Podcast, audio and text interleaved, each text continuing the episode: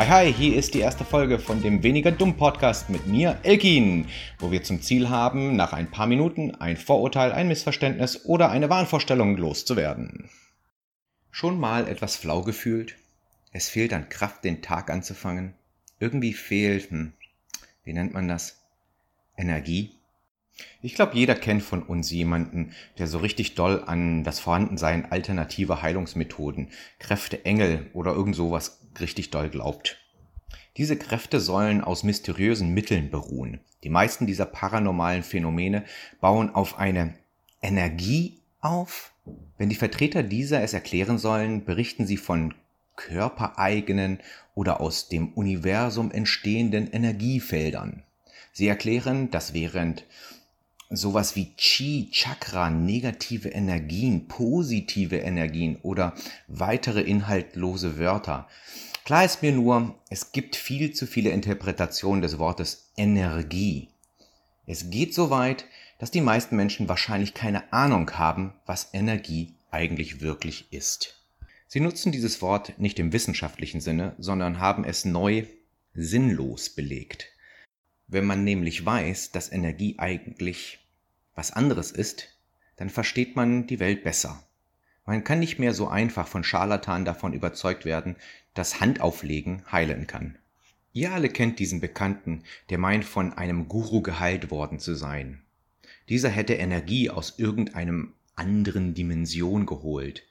Wenn ich diese Freunde dann bitte, mir zu erklären, was diese Energie denn ist, bekomme ich sinnleere Beschreibungen, die auf die Existenz von übersinnlichen Kräften beruhen. Mir wird dann auch gern von Quanten und Feldern erzählt weitere präzise wissenschaftliche Begriffe, die nichts mit dem gemeinsam haben, was erklärt werden soll. Mich interessiert, was diese besondere Energie ist, von der Sie sprechen. Woraus besteht sie? Wie wirkt sich diese auf uns aus? Kann man sie speichern? Warum ist Energie für den einen nur gesundes Essen, bei dem zweiten nur durch Yoga zu haben?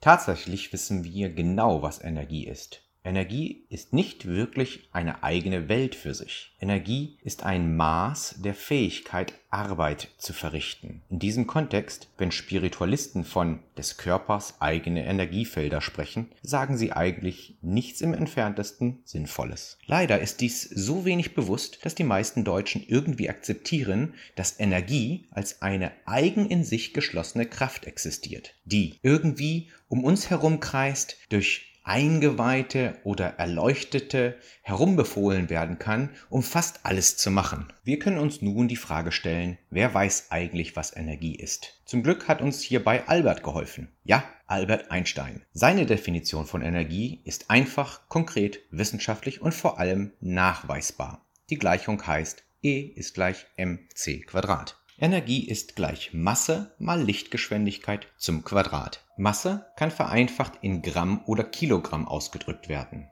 Geschwindigkeit kann man Meter oder Kilometer pro Sekunde. Das heißt dann, die Energie, die in einem Objekt steckt, kann man als die Menge an Arbeit beschreiben, die man braucht, um ein paar Gramm, ein paar Meter in einigen Sekunden zu bewegen. So kommen wir auf die einzig nachweisbare Definition von Energie. Sie ist das Maß für Arbeit. So trifft ein Auto, was gegen die Wand fährt, mit genügend potenzieller Energie nicht nur die Wand, sondern auch einen Großteil des Autos zu zerstören. Das Frühstück, was ich morgens gegessen habe, enthält in Form von chemischen Verbindungen genügend Energie, um meinen 70 Kilo schweren Körper stundenlang von A nach B zu tragen und dabei auch noch die Gehirnzellen zu betreiben. An keiner Stelle musste Einstein auf Geister, Auras oder Chakras zurückgreifen. In Energie steckt überhaupt nichts Mystisches. Sollten wir also in Zukunft einen Bekannten von Energie in spirituellen Sinne sprechen hören, dann ersetzen wir einfach das Wort Energie mit messbare Arbeitsfähigkeit. Macht der Satz dann immer noch Sinn?